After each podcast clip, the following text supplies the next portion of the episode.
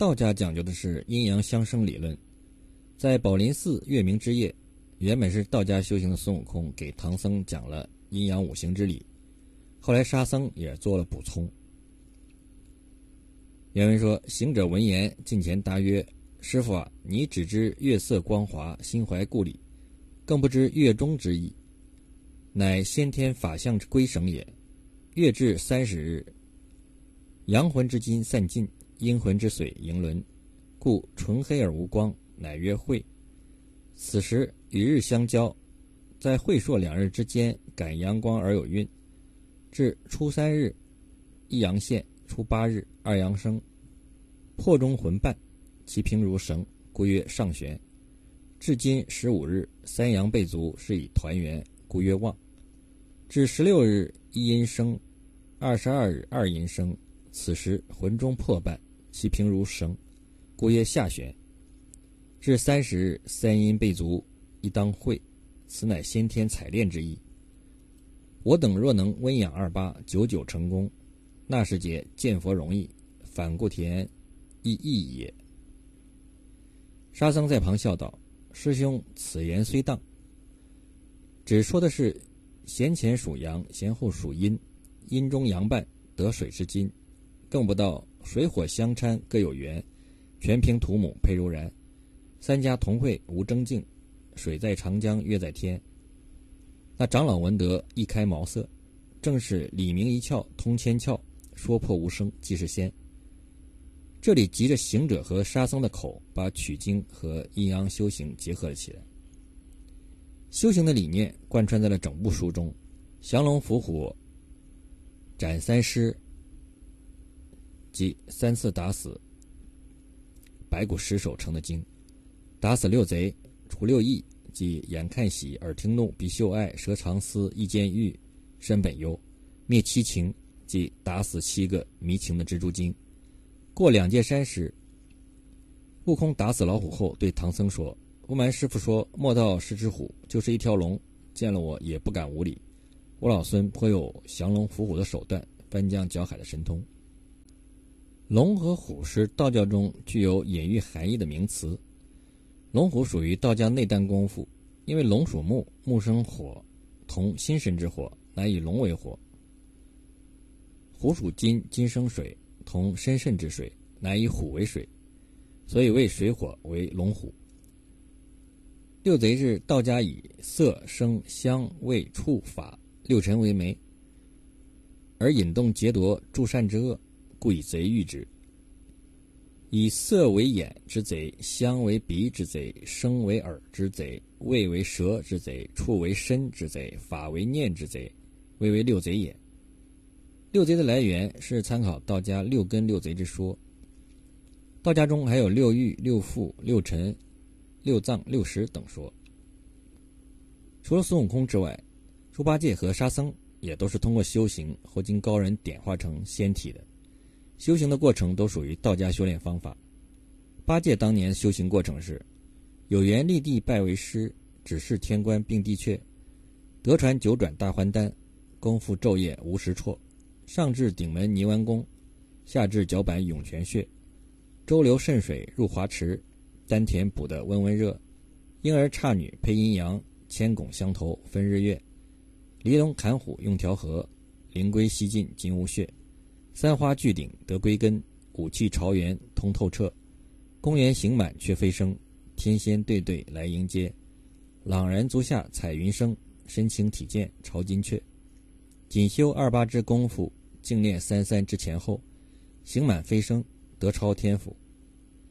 沙僧的修行是，因此才得遇真人引开大道金光亮，先将婴儿刹女收，后把木母金弓放，明堂渗水入华池，重楼肝火投心脏，三千宫满拜天颜，至心朝礼明华相，得逢仙女养救孩儿，配元刹女宫满三千，和合四相。道家炼丹术中称汞以及水银为刹女，有和尚刹女者真汞也，见火则飞腾，如鬼引龙潜，莫之所往。刘禹锡的《送卢处士诗》里面有“药炉烧刹女，酒瓮楚闲人”。婴儿是道教对谦的称呼。道教外丹的术语“差女”是指朱砂，一般都与婴儿合用。当时的道家利用这些特殊的词汇，弄成高深的术语“差女婴儿”，而不明奥妙的人会认为差女是处女出巢的血，用来做炼丹的材料，从而造成曲解和悲剧。而武装干则象征着人体的五脏，武气朝元。过武装干是指五脏的修行得成。接下来就是修炼三个丹田。三尸是道教的三尸神，道教认为人体有上、中、下三个丹田，各有一神住在其内，统称三尸，也叫三重。书中常提到三尸。在应酬见，猴王拿着棍赶上前来拨草寻蛇，哪里得些影响，急得他三尸神炸，七窍烟生。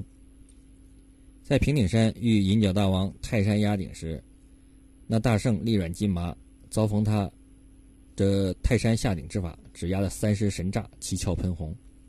在比丘国，那三藏才与八戒、沙僧领玉斋，互闻此言，吓得是三尸神散，七窍烟生，倒在尘埃。